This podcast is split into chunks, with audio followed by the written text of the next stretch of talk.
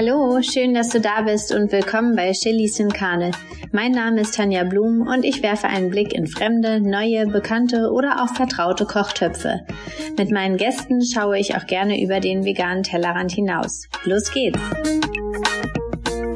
Dieses Mal war ich selbst zu Gast, zu Gast bei Elisa von der Sprießerie in Potsdam und zwar hat sie mich zu sich eingeladen und so bin ich mit meinem technischen Equipment zu ihr gefahren und wir saßen in ihrem Sprießeriestudio, wo all die wunderschönen Produkte aus ihrem Online-Shop ähm, stehen und zu bestaunen sind. Ich konnte mich gar nicht satt sehen an den tollen, liebevoll ausgewählten Artikeln. Wir haben über ihren Dachgarten gesprochen, den sie mir auch gezeigt hat, der gerade im Ausbau ist. Ich bin sehr gespannt, wie sich das Projekt entwickelt und drücke hier alle Daumen, dass alles gut anwächst und dass er auch so gut angenommen wird. Was es damit auf sich hat, erfährst du gleich. Wir haben über Obst, Gemüse, Kräuteranbau gesprochen, über Granola und haben ein buntes äh, Potpourri an Themen hier für dich bereit und ich wünsche dir ganz viel Spaß beim Hören. Wir sitzen uns gegenüber. Das ist auch für mich Premiere. Endlich mal nicht virtuell, sondern wirklich face to face. Ist total schön. Wir sitzen hier in ihrem Shop, in ihrem Büro.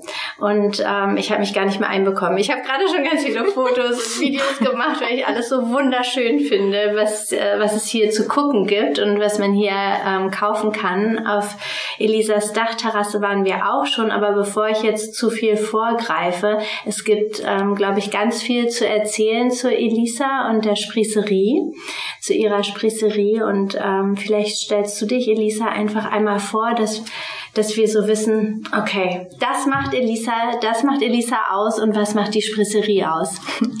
Hallo Tanja. Also erstmal ganz lieben Dank für deine Einladung in den Podcast. Ich fühle mich sehr geehrt und es ist äh, ganz, ganz angenehm mit dir hier gerade zu sitzen, auch face to face. Also ich mag's und ähm, ich habe mich vor allem gefreut, als du hier zur Tür reingekommen bist, dass du einfach kurz so einen kleinen, oh, ist das schön? Und auch der Geruch, das kann jetzt leider keiner irgendwie ne, riechen, aber der, allein der Geruch ist schon so wunderschön. Ja. ja, also da geht mir echt das Herz auf und da weiß ich immer, warum ich tue, was ich tue. Also mhm. der Geruch vielleicht zur Beschreibung, ich denke, das liegt an den getrockneten Kräutern und Blüten, die hier liegen. Ich denke, es ist ein bisschen Lavendel dabei und ähm, ja, und das, obwohl wir eigentlich noch ganz früh im Jahr sind. Also da sind wir eigentlich auch bei der Sprießerie. ich will gar nicht so lange ähm, drumherum reden. Also was macht ähm, meine kleine Firma aus? Also ich äh, gärtnere in Stadtgärten, deswegen auch die Dachterrasse, auf der wir gerade unten waren. Ähm, das ist die zweite große Dachterrasse, die ich im Moment gerade aufbaue und ich berate, ähm, also ich verkaufe Produkte, die zum Gärtnern in der Stadt sich eignen und äh, ich baue selbst auch essbare Blüten, Kräuter an, aus denen ich eigene Produkte zaubere. Also ich mache Tees, es gibt Granolas, aber ich ähm, vegane trockne. Granolas. Äh, es gibt eine vegane ja. Sorte dieses genau. Jahr, genau, ganz neu wird es die geben. Sehr lecker. Äh, natürlich lecker und mit Glitzer, das kann ich schon verraten. Oh, wow. Es werden äh, getrocknete Dahlienblüten äh, darin sein, mhm. also eine schöne Sorte, die ich hoffe jetzt am Samstag pflanzen zu können auch. Ähm, genau, aber zurück zur Sprießerie. Also es gibt natürlich auch jede Menge Dinge, mit denen man in den Städten gärtnern kann, halt in meinem Shop zu kaufen und hier im Studio das ist eigentlich mein kleines Lager, aber auch irgendwie nicht. Also ich empfange hier auch super gern Kunden, gerade aus dem Raum Potsdam, Berlin oder auch Touristen, wenn sie in der Stadt sind, äh, einfach um sich die Dinge anzugucken. Weil wie du vorhin schon richtig festgestellt hast, was anderes, wenn man die Sachen dann doch nochmal in der Hand hat, Absolut. sie sieht, mhm. greifen, schmecken, fühlen kann. Und ähm, irgendwann muss ich hier wahrscheinlich auch mal das Granola zum äh, Probieren anbieten. Bringst du mich gerade auf eine Idee. Ja, ja, ja, genau. Und neben äh, diesen beiden Sachen ähm, biete ich noch Stadtgarten Beratungen an. Also man kann mich buchen, wenn man bei sich zu Hause halt auch eine kleine grüne Oase entstehen lassen möchte. Also einen Balkon begrünen möchte, einen Dachgarten, einen Innenhof begrünen möchte.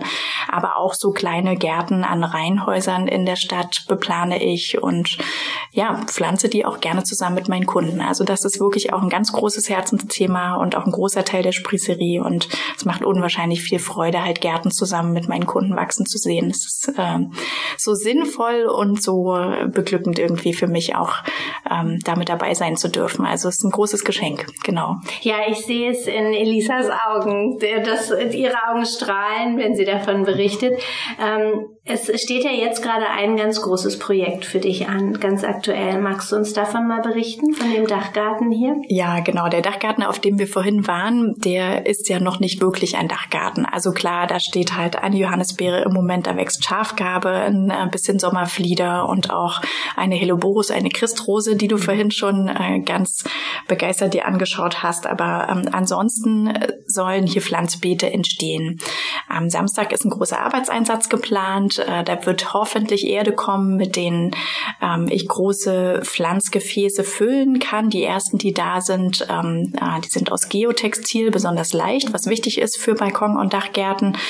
Und das ist aber erst der erste Schritt. Also es läuft eine Crowdfunding-Kampagne zu dem Aufbau des Dachgartens und ähm, ja, die, also darüber finanziere ich eigentlich alles, was in, äh, in diesem Bereich oder auf den 120 Quadratmeter Dachgartenfläche halt wachsen wird. Und Genau, also wer Lust hat, sich daran zu beteiligen, schaut gerne auf meiner Website vorbei. Dort gibt es eigentlich alle Informationen mhm. dazu zu finden.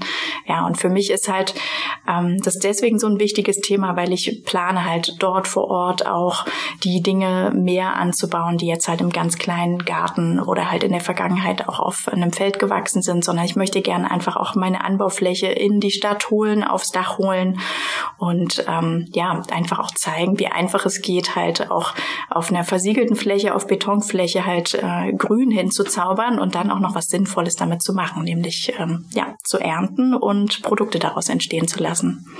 Klingt total großartig. Bevor ich da jetzt ins Detail gehe, würde ich gerne noch mal einen Schritt ähm, zurückgehen ähm, zu dir als Person. Äh, hast du Gärtnerin gelernt oder wie, wie muss ich mir das vorstellen? Wie du hast so viel, also der Online-Shop, du machst Granola selber, du trocknest die, die Blumen, du berätst ähm, Dachgärten, Balk Balkone äh, machst du schöner. Ähm, was hast du gelernt? Wo kommt dieses Know-how her? Ich glaube, das Know-how ist einfach ähm, über viele, viele Jahre gewachsen, sehr gewachsen. Also ich bin kein gelernter Gärtner, das sage ich auch immer wieder meinen Kunden, wenn sie fragen, ähm, obwohl die wenigsten danach fragen. Tatsächlich, wenn sie einmal hier gewesen sind. Das sollte jetzt auch nicht so eine, ja, jetzt hier mal dein deine Zertifikate bitte. Nein, also vielmehr für mich der Hintergrund, wie kommt man auf so eine so eine Idee ähm, und ja, wie wie ist das gewachsen und wo hast du dir das mhm. hergeholt, das Wissen? Ja, ich glaube, ähm, also es klingt immer so abgedroschen von Oma und Opa, aber es ist tatsächlich, ich glaube, bei vielen Menschen so, die äh, oder fangen wir mal anders an. Ich habe mich irgendwann halt gefragt, ich habe eigentlich Betriebswirtschaft und Publizistik studiert, mhm. so und habe in dem Job auch lange gearbeitet für einen Großkonzern in der konventionellen Energieerzeugung, also wirklich auf der schwarzen, bösen Seite der Wirtschaft, wenn man so will, ähm, zumindest was halt das Klima angeht und die Umwelt. Und mit dem Produkt konnte ich mich eigentlich nie wirklich identifizieren. Und parallel dazu habe ich ähm, von klein auf immer gegärtnert. Also ich war immer viel in der Natur, war in der Landwirtschaft meiner Großeltern, bin da jedes Wochenende gewesen, habe äh, wirklich mir ganz viel von Oma und Opa abgeguckt und irgendwann, als ich mich gefragt habe, beruflich, viele, viele Jahre später halt, was beglückt dich eigentlich in deinem Leben? Was, ähm, was, was möchtest du irgendwie doch, also willst du deiner Berufung folgen so in deinem Leben? Traust du dich das? Ähm, da habe ich drüber nachgedacht, was mache ich eigentlich schon immer gerne und was habe ich vorhin als Kind unwahrscheinlich gern gemacht?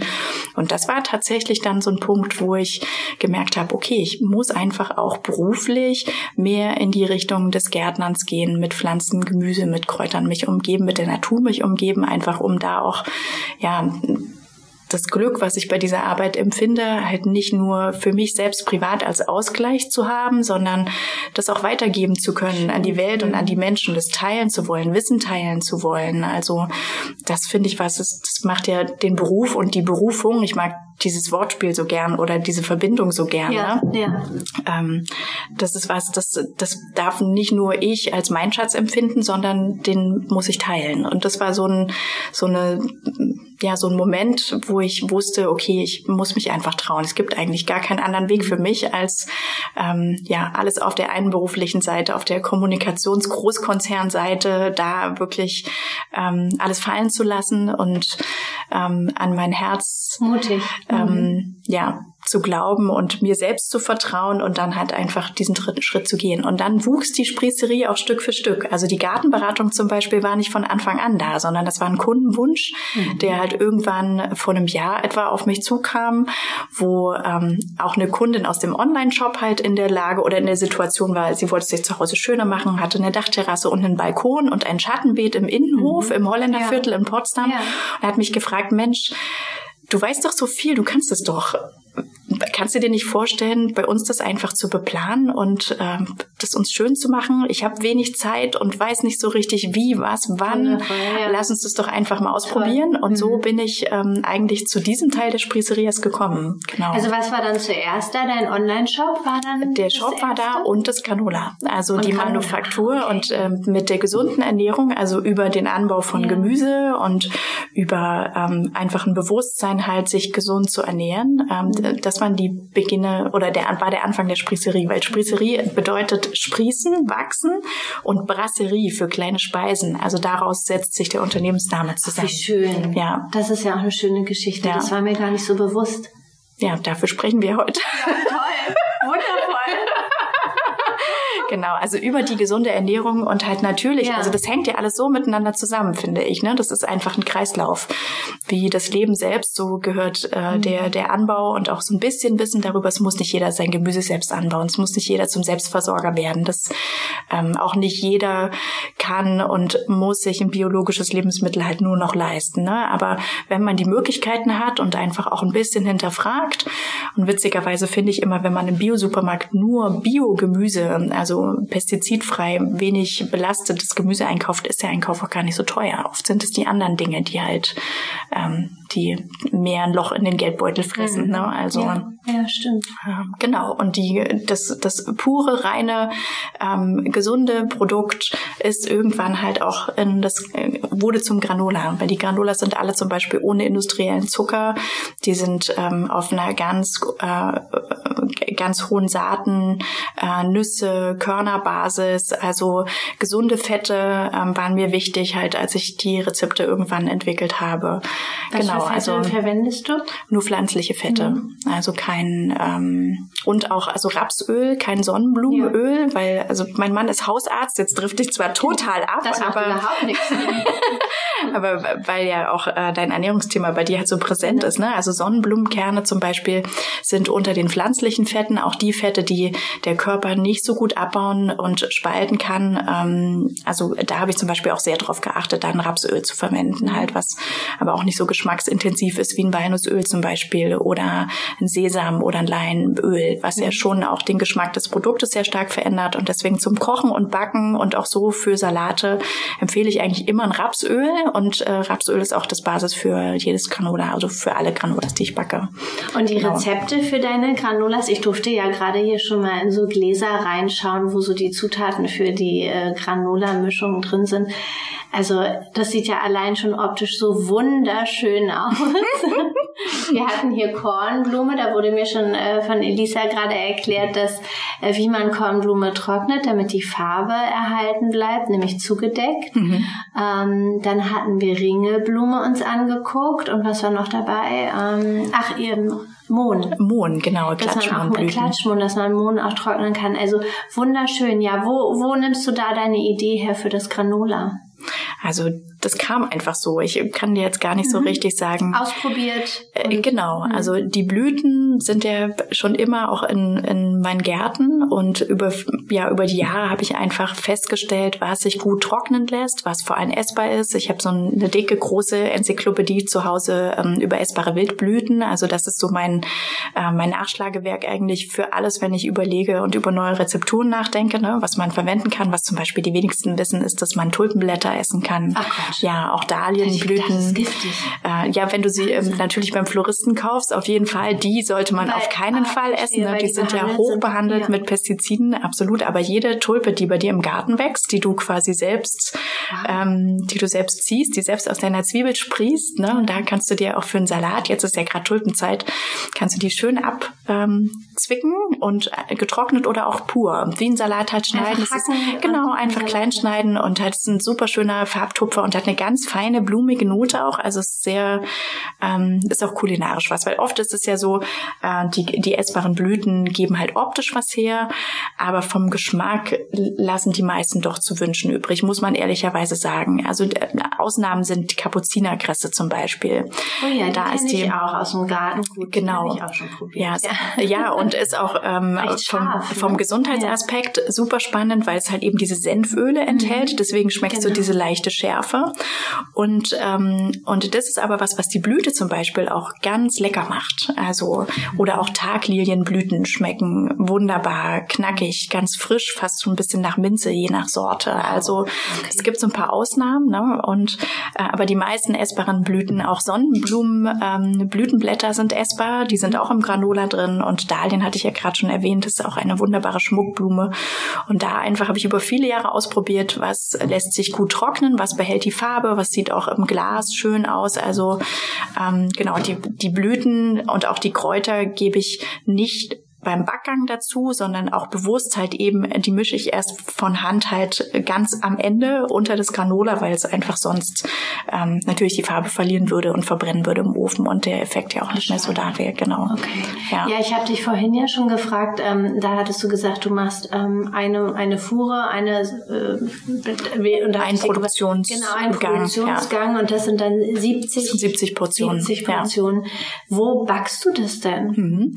Also ich backe in einer Mietküche. Ah, okay. Genau. Ja, auch in Potsdam dann? In Potsdam, richtig, genau. Und da bin ich quasi einmal alle zwei Monate zu Gast. Und ähm, dann, wenn die Küche sonst leer steht, bin ich dort und, und backe da dann. Ne? Darf ich dich da mal besuchen kommen? Kannst du, kannst du gerne. Vor allem wechsle ich gerade die Küche. Also wenn ich mich neu eingegroovt habe in der neuen Küche, Ja. kannst du gerne vorbeikommen. Ja, Das lade ich ist dich ein. spannend. Ja. Großartig. Ist auch eine tolle kleine Manufaktur, wenn es klappt, dort zu backen ähm, für Macarons und selbstgemachtes Eis, auch vegane Eissorten und alles glutenfrei, was ja meine Granolas auch sind. Ja. Ist vielleicht noch so ein wichtiger Ja. Aspekt dazu, weil ich selbst mich auch glutenfrei ernähre.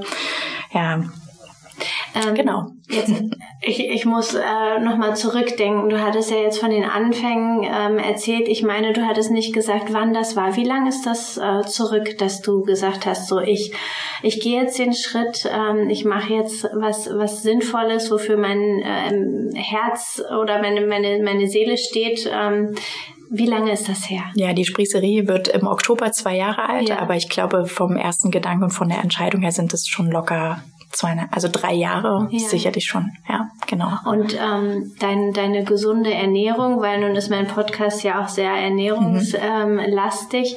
da hast du auch drüber gesprochen, ähm, dass du dich jetzt gluten, dass du glutenfrei dich ernährst. Ähm, ja, ernährst du dich auch vegan oder gibt's Teile, die du vegan ersetzt in deinem Leben? Ja, also glutenfrei ernähre ich mich schon mein Leben lang, weil ich äh, eine Zöliakie habe und Okay. die ist angeboren. Also die wurde mit vier festgestellt und ähm, seitdem spielt das Ernährungsthema eigentlich eine super große Rolle so Verstehe. in meinem Leben. Ja. Und ähm, das war irgendwann auch ähm, ein, ein Punkt. Es gab nirgendwo leckere Müslis, glutenfreie Müslis äh, zu kaufen ja, und deswegen ist das Granola auch das erste Produkt Na der ja, geworden, ne? weil es super schwierig ist halt ähm, da was Leckeres zu finden und man halt auch wenn man jünger ist ähm, so ja eine leckere glutenfreie Pizza davon träume ich immer noch.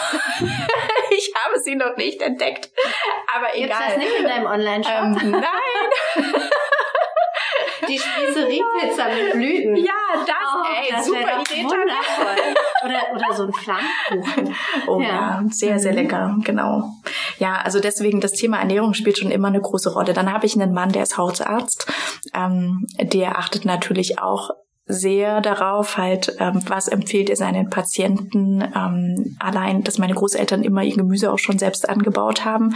Deswegen weiß ich einfach auch, wo die Dinge herkommen und wie selbst angebautes Gemüse schmeckt im Vergleich zu dem, was man halt, ähm, auch wenn man es nicht in der Saison, also Erdbeeren im Winter zu kaufen, ist immer so der Klassiker, ne? oder Tomaten im Winter Ja. zu kaufen. Das ist einfach Schmeckt ähm, auch nicht. Es schmeckt nicht und es ist Ja. ähm, äh, ja alles andere als umwelt- und klimafreundlich. Aber egal, Tanja, wie sind wir gerade darauf gekommen? Ähm, Äh, vegane Ernährung. Ähm, und Ja. Du hast erzählt, wie du auf Granola kamst. Genau. Danke, richtig. Und der, der Gedanke der veganen Ernährung. Also ich ernähre mich nicht vegan, aber es ist so, dass es irgendwann aufgrund der Klimadebatte total logisch war, dass man darüber nachdenkt, ähm, seinen Fleischkonsum zu hinterfragen ja. und auch ähm, und auch zu hinterfragen, welche Alternativen gibt es denn, beziehungsweise ist es möglich, ähm, auf Kuhmilch zu verzichten oder äh, weniger Eier zu konsumieren, weniger Käse zu essen. Also das sind so Themen, die beschäftigen uns zu Hause am Tisch auch und auch mit unserem Sohn. Also ich habe einen Sohn, der ist zehn Jahre alt, der kocht mit mir, seit er seinen Kochlöffel in der Hand halten kann, sage ich immer. Also der ist, der möchte Koch werden als Berufswunsch und, und deswegen ist, äh, ist es bei uns schon oft auch Thema. Aber ich sage auch ehrlich, wir testen unwahrscheinlich viel. Wir haben zum Beispiel im letzten Jahr an einem veganen Hotel Urlaub gemacht.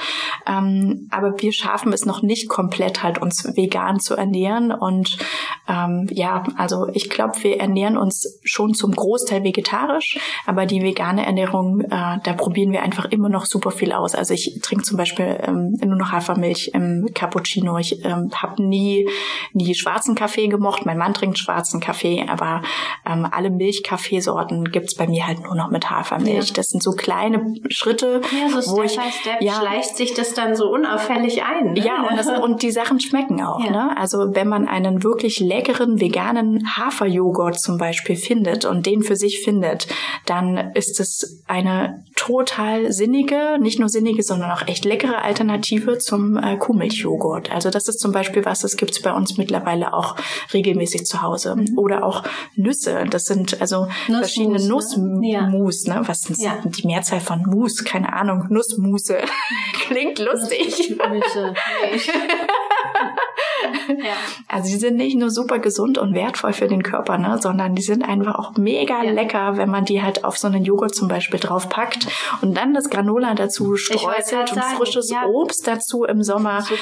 Man mhm. braucht nichts mehr, finde ich. Also das sind so Dinge, die muss man ähm, einfach ausprobieren, finde ich. Und da darf man auch nicht militant sein und sagen, ich, also ist meine persönliche Meinung, ne? Also ich verteufele dich, weil du, ähm, ich komme gebürtig aus Thüringen, ich bin quasi mit der Bratwurst im sagen, Brötchen aufgewachsen. Ja. Also ähm, ne, meine Familie, die, das ist immer die erste Frage, wenn wir uns sehen, na, soll ich was zum Grillen einkaufen? Ne? Aber mittlerweile ähm, grillen wir halt eben auch äh, nicht mehr nur Fleisch, sondern es gibt immer einen Grillkäse, es gibt immer Gemüse auf dem Grill, es gibt sogar Obst auf dem Grill, ne? Also ja. und es wird absolut, es war ein Prozess, aber es wird absolut toleriert und mittlerweile auch gefragt, ähm, wer möchte ähm, möchte vegetarisch grillen oder ähm, wer halt eben nicht, ne? Also das sind so Dinge, die passieren nicht von heute auf morgen und die gehen vor allem nicht, finde ich, meine eigene Erfahrung, wenn man mit dem Finger drauf zeigt und jemanden verurteilt und oh Gott, kennst du nicht das Video so und so und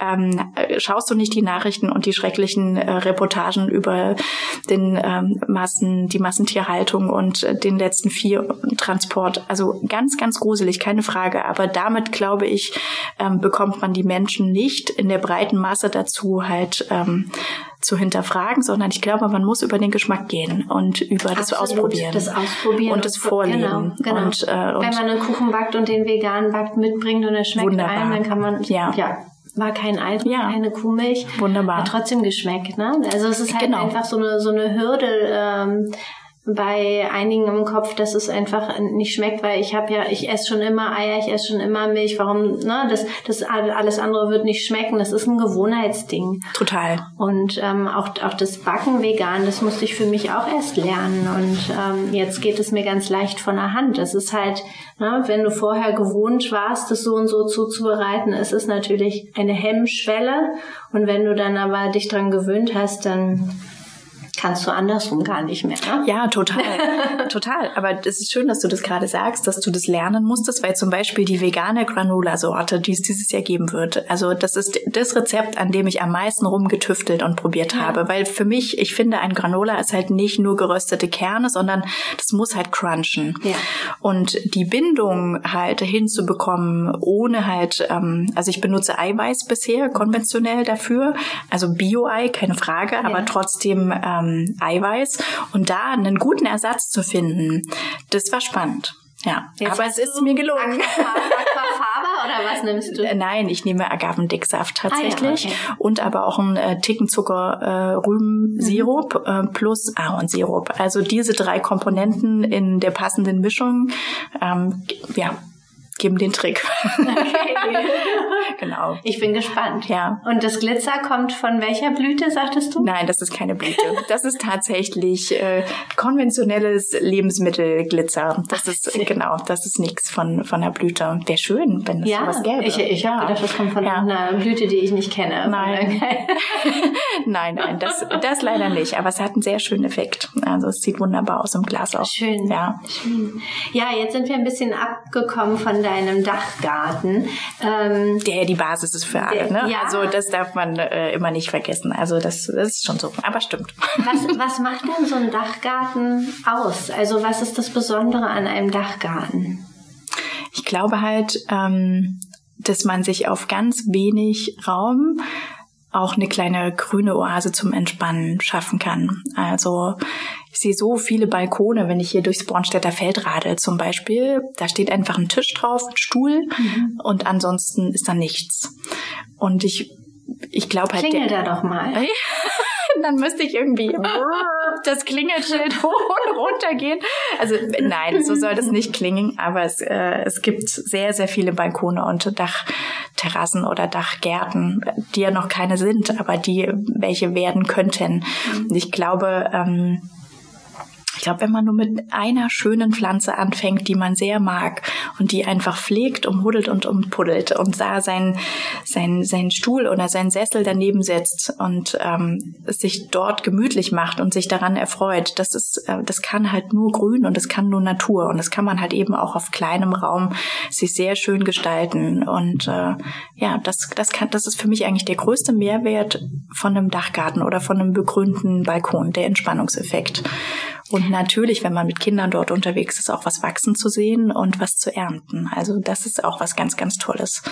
Ja. Also mir, mir fällt auch äh, natürlich ein, dass es nicht nur das Optische ist, natürlich einen schönen Balkon zu haben mit äh, Grün oder eben was Buntem, sondern auch für die Insekten ja total wichtig ist in der Stadt, oder? Ja, total, absolut. Also das, also ob man möchte oder nicht, man lockt damit mit jeder grünen Pflanze auf jeden Fall halt äh, Insekten auch auf dem Balkon. Und die die Vielfalt, die man in einem Dachgarten äh, schaffen kann, die ist ja so in der Natur oftmals gar nicht so gegeben. Und das ist auch das, warum inzwischen, ich habe jetzt keine Zahl dazu im Kopf, aber ähm, Bienen finden ja wesentlich mehr Nektar und wesentlich, ähm, also eine größere Artenvielfalt in den Städten, auch durch grüne Dächer und Balkone, aber auch durch Parkanlagen und äh, Inseln, Ja. als zum Beispiel auf den Feldern in der, ähm, ja, also im so Randgebiet, weil du ganz viel Monokultur halt an den Stadträndern auf den Feldern, Feldern hast und in der Stadt eigentlich auch so durch unser Zutun halt eine viel größere Pflanzenvielfalt entstanden ist und das natürlich auch eine, eine andere Lebensgrundlage für Insekten ist und auch da wieder ähm, die Artenvielfalt halt ähm, gepusht wird und unterstützt und gestärkt wird. Also könnte man sagen, eigentlich um das zu unterstützen, dass ähm, es wieder mehr Bienen gibt, was ja unheimlich wichtig auch ist, kann eigentlich jeder was tun. Also klar. selbst äh, wenn man in einer Mietswohnung lebt in Berlin, ähm, hat man ja, gerade Berlin ist ja recht grün, hat man vor dem Haus ja höchstwahrscheinlich eine kleine Grünfläche. Man könnte da ja einfach ein paar Samen hinwerfen oder sagst du, nee, das lieber nicht, es muss überlegt sein. Mm, Also es kommt drauf an, würde ich mittlerweile dazu sagen. Mhm. Also ich habe irgendwann auch mal so angefangen, einfach Samen hinzuwerfen Ja, und dann diese- zu gucken, was, Saatbomben. was wächst, das wächst. Ne? Ja. Aber wenn du dann Pech hast und ähm, es fehlt der Regen in den Tagen darauf, dann geht das Saatgut halt auch nicht auf. Ne? ja. Also ich glaube, so ein bisschen Pflege und ein bisschen kümmern muss man sich schon. Aber wenn die Pflanzen sich dort einmal etabliert haben und sich wohlfühlen, dann samen die sich halt jedes Jahr selbst wieder aus. Und dann äh, weiß man irgendwann, okay, das möchte ich im Beet behalten, also so eine Wildblumenmischung zum Beispiel, ne? da kommt auch dann jedes Jahr was anderes und du er- lernst dann mit den Jahren halt, okay, das ist das Unkraut oder Beikraut, was ich halt eben da nicht haben möchte, das rupfe ich ein bisschen und ansonsten lässt du das einfach brach und äh, erfreust dich an deiner Blühwiese. Also es ist, glaube ich, der Anfang, äh, da würde ich sagen, da muss man sich ein bisschen mehr kümmern, als man, glaube ich, vermutet, aber Okay. danach dann über viele Jahre auch weniger, viel weniger. Ich werde ja den Podcast äh, noch im, was haben wir jetzt, Mai, ähm, im Mai mhm. senden. Mhm. Das heißt, dein Dachgarten wird dann ja auch schon ein Stückchen weiter sein und der Arbeitseinsatz ist vorüber. Die Erde wurde geliefert. Darüber haben wir gerade gesprochen, dass es da Probleme geben könnte bei der Erde. Ähm, aber hast du, hast du Tipps für Spätfrühling, Sommer, was man sich auf dem Balkon oder eben in seinem kleinen Garten anpflanzen kann, um, um das auch zu essen? Also an Gemüse, Obst, was, was gelingt, auch wenn man keine Ahnung hat. Was kann man jetzt pflanzen? Okay, also ich glaube, was im Mai ganz wichtig ist, so, so, so eine Gärtnerweisheit, die bestimmt viele auch so wissen, sind die Eisheiligen. Ähm, die Eisheiligen sind Mitte Mai und das ist der Zeitpunkt, wo man sagen kann, ab dann ist äh, auch die Gefahr von Nachtfrösten, von richtig krasser Kälte, die vielen Gemüsepflanzen ähm, zum Beispiel auch was, was anhaben kann. Tomaten sind der Klassiker, ist die Gefahr gebannt. Also kann man eigentlich mit dem Gemüsepflanzen ja. auch im Topf auf dem Balkon dann ab Mitte Mai so richtig loslegen.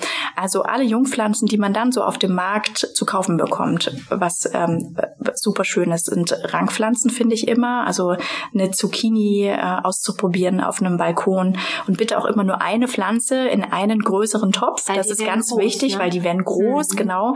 Und äh, wenn man zu viele Pflanzen, äh, vor allem auch in zu kleinen Töpfe ähm, setzt. Das ist immer mein Fehler, aber ich denke, so die Pflanze, die fühlt sich da doch gar nicht wohl so alleine. Das wird doch nix. Da setze ich mal drei rein. Ja, genau. Naja.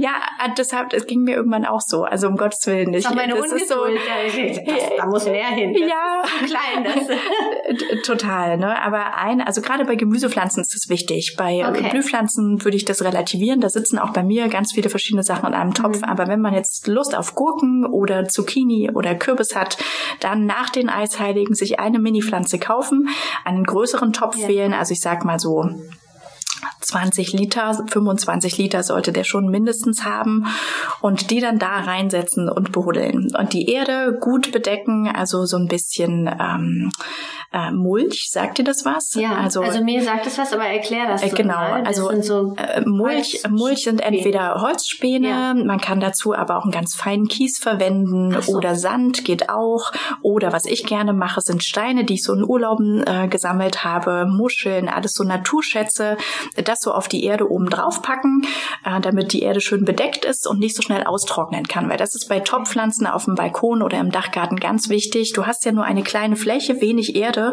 Und wenn dann so die Sonne und der Wind drüber peitscht, dann ist die Erde halt im Nu ausgetrocknet und die Pflanze hat halt mit ihren zarten Wurzelchen überhaupt gar keine Chance, Nährstoffe aus dem Boden rauszuziehen. Ne? Und ja.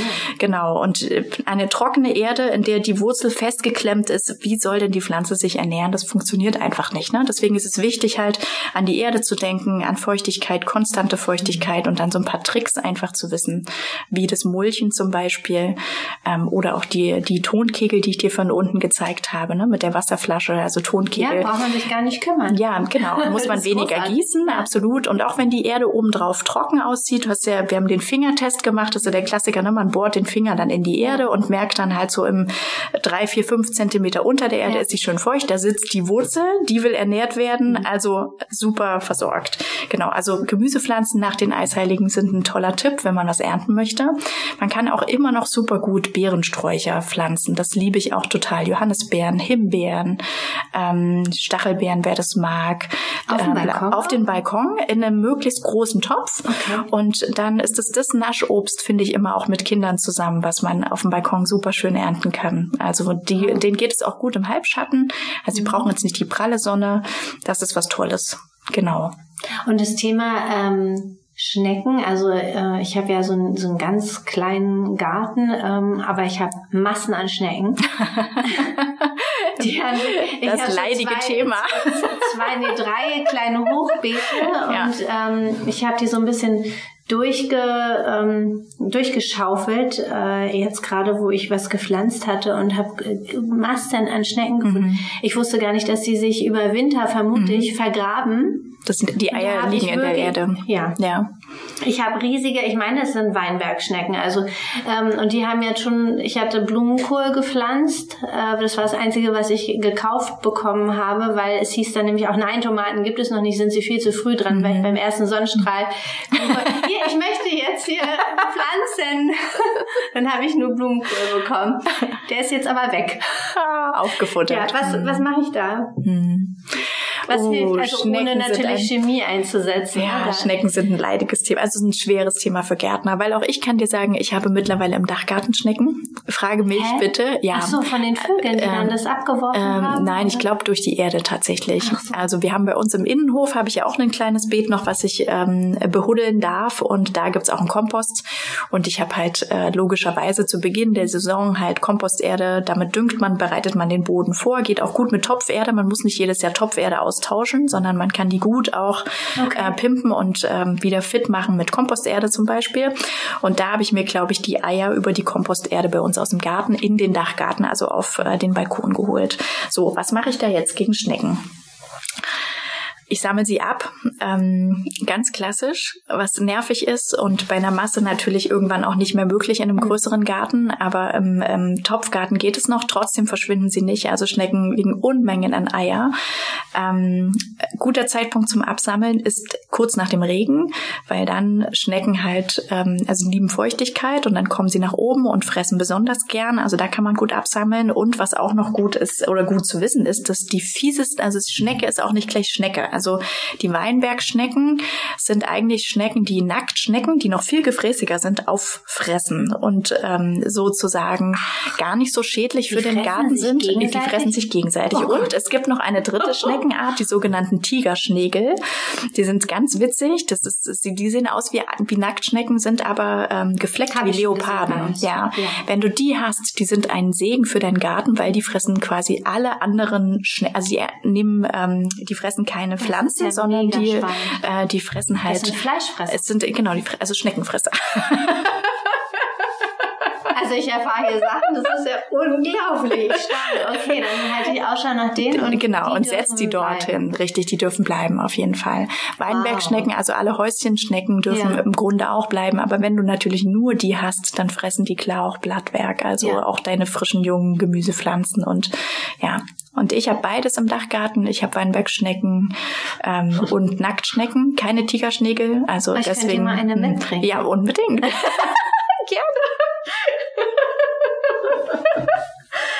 gerne, gerne. Aber ich, ich hatte irgendwann mal gehört, ich muss ein Kupferdraht spannen. Ja, es gibt, es gibt, ganz, es gibt ganz, ganz viele ähm, äh, Möglichkeiten, es auszuprobieren. Also ähm, gut zu reden. Teste es, teste es, ja, teste es aus. Also ich habe letzte Woche, äh, letzte Woche, letztes Jahr habe ich ähm, Schafvolldünger ausprobiert zum Beispiel. Also den habe ich auch im Shop. Der ist ähm, super gut, um Boden zu verbessern, organisch zu düngen, auch die Wasserspeicherkapazität in der Erde zu erhöhen. Und wenn man den vegan äh, Wolle, genau, ja. aber doch, es hat einen durchaus veganen Charakter. Ja. Den kann ich dir gerne erzählen, Erzähl weil nämlich Hornspäne auch ein ganz, ähm, sagt dir das was? Ein ganz äh, populärer biologischer organischer Dünger, also Dünger, also die äh, die Nägel und die ja. Hörner. Daher kommt Horn von totem Tier, ähm, der, als der Klassiker im, in der biologischen Düngung empfohlen und verkauft werden. Und Schafwolle, dafür muss kein Tier sterben. Also die Schafe werden geschoren und äh, leben weiter und aus der Wolle, die sonst in Deutschland sehr kostenintensiv als Sondermüll entsorgt werden müsste, wird halt was Sinniges gemacht, nämlich ähm, apropos Kreislaufwirtschaft, die Wolle mhm. wird wieder verändert, äh, verwendet, ein Schaf muss geschoren werden und die wird gepresst. Ich habe einen, ähm, eine ganz tolle Landwirtin äh, in Süddeutschland, mhm. von der ich den Schafwolldünger beziehe. Das sind Pellets, die sind halt, ähm, ja, die gehen zurück in die Natur, die sind sehr reich an Nährstoffen, ähm, haben einen äh, Mikroorganismusanteil schon enthalten und die kann man zum Düngen und zum Mulchen plus zum Wasserspeichern in der Erde verwenden. Also das ist die, wenn du so willst, vegane Alternative zu Hornspänen, wenn man nicht möchte, dass Tiere dafür sterben oder halt ähm, ja. Ja, auch nicht leiden. Ne? Ich habe natürlich ja. jetzt Bilder vor Augen, wie Schafe geschoren werden und da graust es mich. Okay, ähm, das kann ich dir zumindest. Dann ja. empfehle ich dir mal auf dem Riegelhof, äh, da ja. wo ich meine Schafe äh, Pellets herbeziehe, vorbeizuschauen. Genau. Und äh, die, die, also ich kann es gar nicht anders sagen, also mehr liebevolle Aufzucht in der Tierhaltung, ähm, ja. genau, habe ich so noch nicht gesehen. Mhm. Also sind haben einen tollen, äh, Conny hat einen ganz tollen Instagram-Account auch, ähm, die begleitet halt ihre Tiere durchs gesamte mhm. Jahr. Also man kann da ganz transparent zuschauen und es gibt nicht nur Schafwoldünger dort, sondern die bauen ähm, viele Blumen auch an. Ähm, es gibt Kürbisse und äh, Tannenbäume sind auch ganz breit aufgestellt da in der Landwirtschaft. Also genau, das ja, ist sehr spannend. Ja, ja. Da weiß ich halt eben auch dann, wo das Produkt herkommt. Und das ist auch so ein, ähm, so ein Mantra halt für, für eigentlich fast jedes Produkt, was ich verkaufe und weitergebe in der Sprießerie, ja, ich dass ich wissen sagen, möchte, wo die Sachen herkommen. Also wenn man hier reinkommt, das ist voller Liebe. Ähm, so äh, allein die Einrichtung, wie, wie Elisa alles hingelegt hat. Und es ist wunderschön. Ich kann mich hier gar nicht satt sehen. Die Produkte sind ähm, von äh, handgefertigten Ohrringen über Emailletassen, Vasen, ähm, Bücher, äh, kleine Spielzeuge, Kerzen ähm, und dann alles, was man so zum liebevollen Anbau von äh, Gemüse und äh, Blumen benötigt. Ähm, es, ja, es lohnt sich auf jeden Fall da mal vorbeizuschauen im Shop oder hier in Potsdam. sehr gerne, sehr gerne. Schaut einfach auf meine Website und schreibt mich an, dann ja. gibt's immer die Möglichkeit, einen Termin zu finden. Ja, ja. ja schön.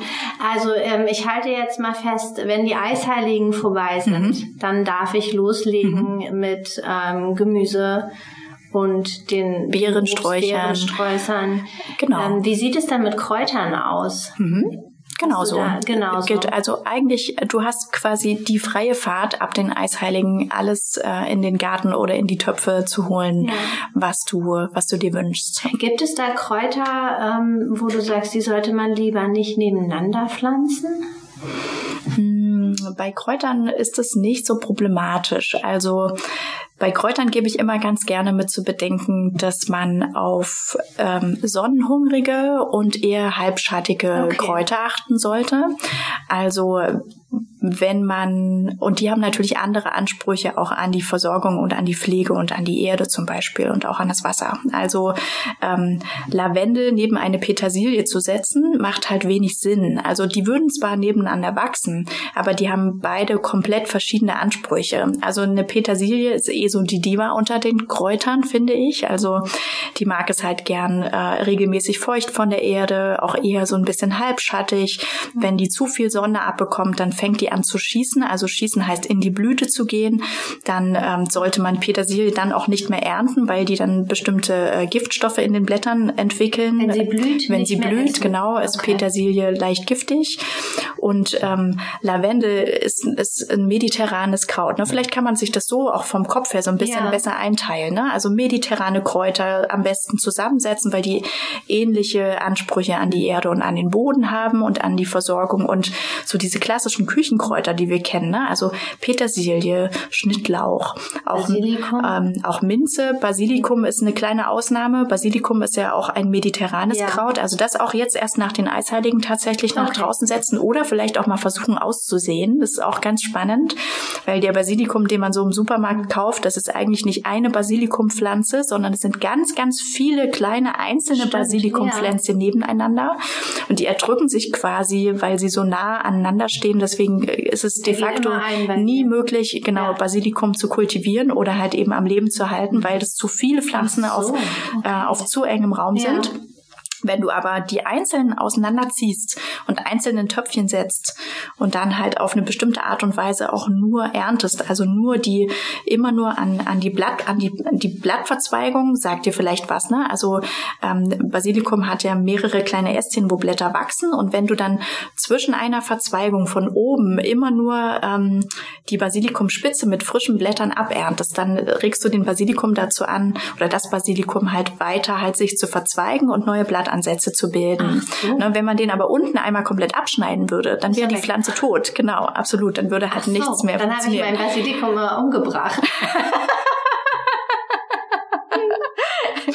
Ja, absolut. Okay. Genau. Aber zurück zu dem, was gehört äh, zusammen oder was sollte man nicht zusammensetzen. Also ich trenne immer ganz gern zwischen den klassischen Küchenkräutern, die ist eher so ein bisschen schattiger und feuchter und auch im Nährstoff ja.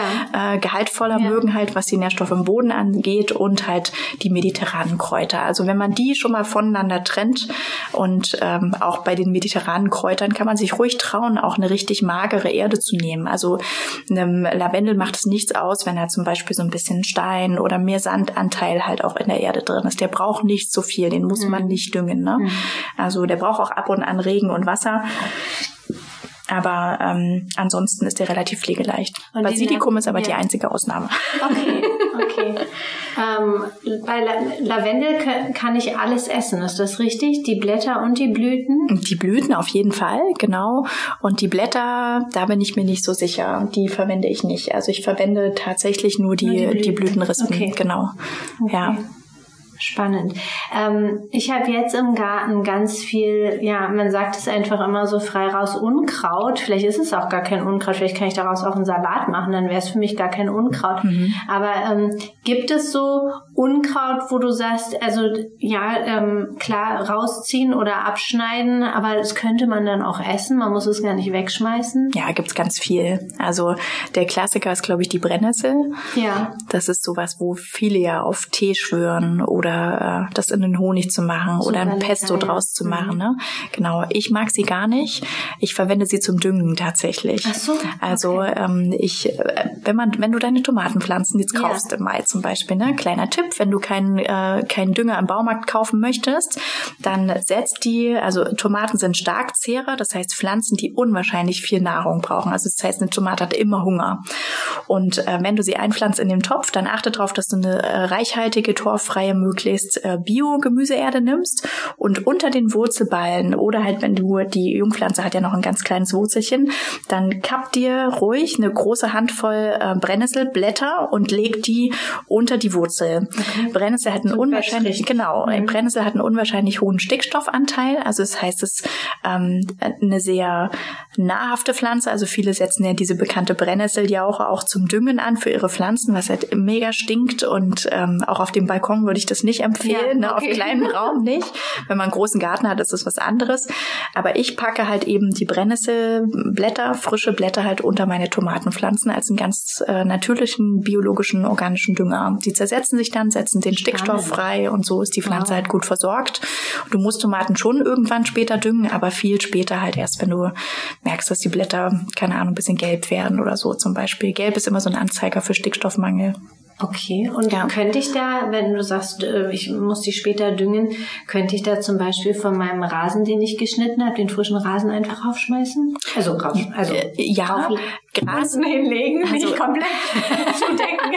ja, also das ist was, ähm, ich gärtnere nicht nur auf dem Balkon und auf dem Dach, sondern ich habe auch einen relativ großen Garten, allerdings an der Ostsee, 600 Quadratmeter mhm. groß.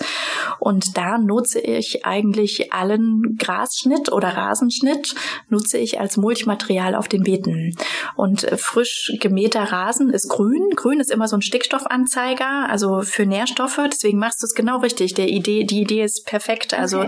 Nutzt das Gras und nimm ruhig so zwei, drei Zentimeter und äh, leg das einfach um deine äh, Tomatenpflänzchen drumherum. Oder auch um jegliche andere. Du kannst es um jede andere Pflanze, okay. genau. Und es hat halt nicht nur den Effekt, dass es, ähm, den, also dass es durch Regenwürmer, Mikroorganismen halt langsam zersetzt wird und dadurch halt auch der Stickstoff und die Nährstoffe wieder an die Erde wandern. Du musst es auch nie abtragen, das wird zusammenfallen, das siehst du.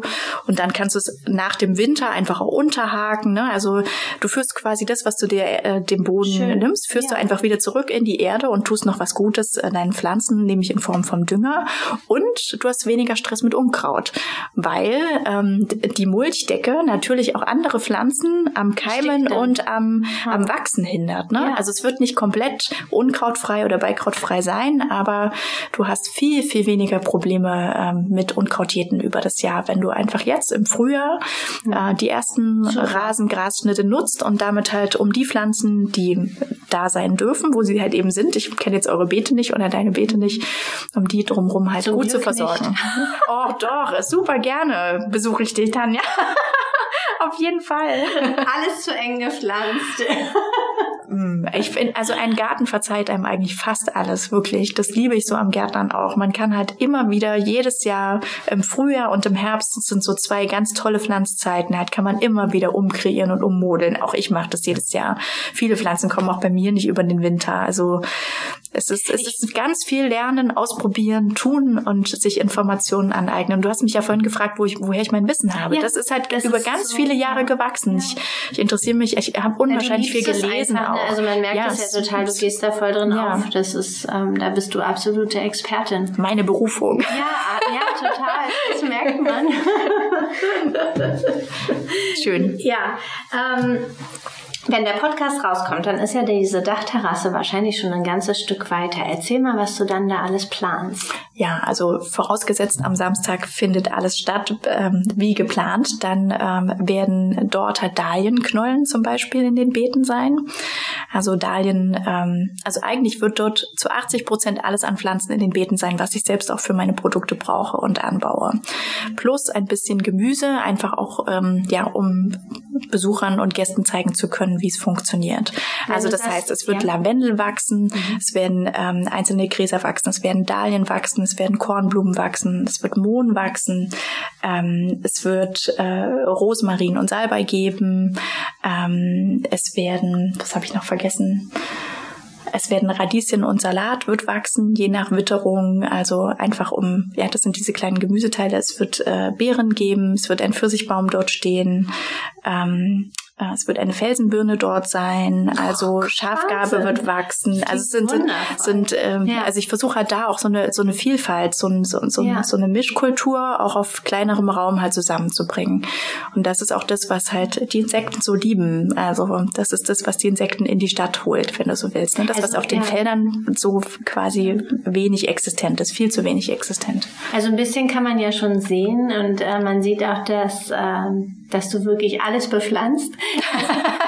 da ist ein wunderschöner Emaille-Topf bepflanzt und selbst der Deckel wurde bepflanzt mit so mit, äh, diesen Steinpflanzen. Ähm, ja, so Sedumarten. Ja. ja, wunderschön. Also es gibt ganz viel jetzt schon zu gucken. Und wenn du sagst ähm, Besucher, was was planst du auf der Dachterrasse? Das ähm, kann man dann einfach vorbeikommen und äh, bei dir ein Granola essen oder wie, wie funktioniert das? also als erstes erstmal, wenn man sich sich im Moment ähm, an meinem Crowdfunding noch ja. beteiligt, dann kann man natürlich auch zum Beispiel ein Dachgartenfrühstück ähm, bei mir sich erspenden, sagt man das so? Keine Wie Ahnung. lange läuft das Crowdfunding? Das Crowdfunding läuft jetzt vier Wochen in etwa. Okay. Und ich ähm, benötige insgesamt 5000 Euro, um halt alles komplett und auch die, die ersten zwei Saisons halt von der Bewirtschaftung und von der Logistik so zu wuppen. 2000 knapp sind schon zusammengekommen und es ist äh, so, so schön. Also ich bin echt so super dankbar dafür. Und äh, genau, und man kann halt eine kleine 1 zu 1 äh, Dachgartenberatung auch über eine Spende ähm, bei mir buchen. Man kann ein Dachgartenfrühstück buchen, eine Führung kann man buchen. Also das sind so die ersten, ähm, die ersten Angebote oder ja, kann ich schon so sagen, die ersten Angebote, um halt Menschen und Gästebesucher in den Dachgarten zu bringen, wenn er dann da ist. Und perspektivisch plane ich dort natürlich auch kleine Workshops und Veranstaltungen stattfinden Schön. zu lassen. Es wird ähm, unabhängig vom Veranstaltungsangebot auch einen offenen ähm, Gartentag geben, immer einmal pro Woche, weil ich natürlich dort auch bin, äh, um zu gärtnern und meine Pflanzen äh, zu pflegen. Und jeder, der hier halt, wir sind ja hier in einem großen Technologiezentrum oder mein Studio ist im Technologiezentrum und jeder, der hier sitzt, sitzt. Da hoffe ich einfach auch, dass dann halt Menschen kommen und mit mir zusammen vielleicht auch ihre Pause ähm, im Dachgarten verbringen und mit mir zusammen dort ein bisschen gärtnern oder sich einfach nur gemütlich machen, den Laptop mitbringen und äh, dort entspannen können. Ich also, würde sofort in deinen ja. Garten ziehen. Sofort. ja. Ähm, das ist hier Stadtteil Bornstedt. Bornstädter Feld, genau. Genau. Feld. Ja, da sitzen wir gerade, genau. Ähm, für jemanden, der den Podcast ähm, jetzt etwas später sieht, äh, sieht. Das, das ist noch Zukunftsmusik mit YouTube. Wäre heute schön cool. gewesen. Heute hätte ich das gerne alles gezeigt, auch wie, wie du ähm, erzählst mit, äh, mit Händen und Füßen, wollte ich gerade schon sagen, wie man was zupft und wo abschneidet und so. Das hätte ich jetzt gerne gefilmt. Nein, aber was wollte ich eigentlich sagen? genau, für jemanden, der ähm, das erst später hört Äh, wo sieht man denn, wie weit der Dachgarten ist? Sieht man das dann auf Instagram oder auf deiner Webseite? Dass man ein bisschen gucken kann, wie sieht ja, das denn aus? also ich bin sehr ähm, rege dabei, halt auf meinem Instagram-Profil halt den Aufbau zu zeigen und ähm, da auch transparent zu zeigen, für was ich das Geld nutze. Also äh, alle Spendengelder, die bisher eingegangen sind, sind halt auch schon längst wieder investiert. Ne? Also du hast vorhin unten die Pflanzbeete gesehen, die da ja. sind.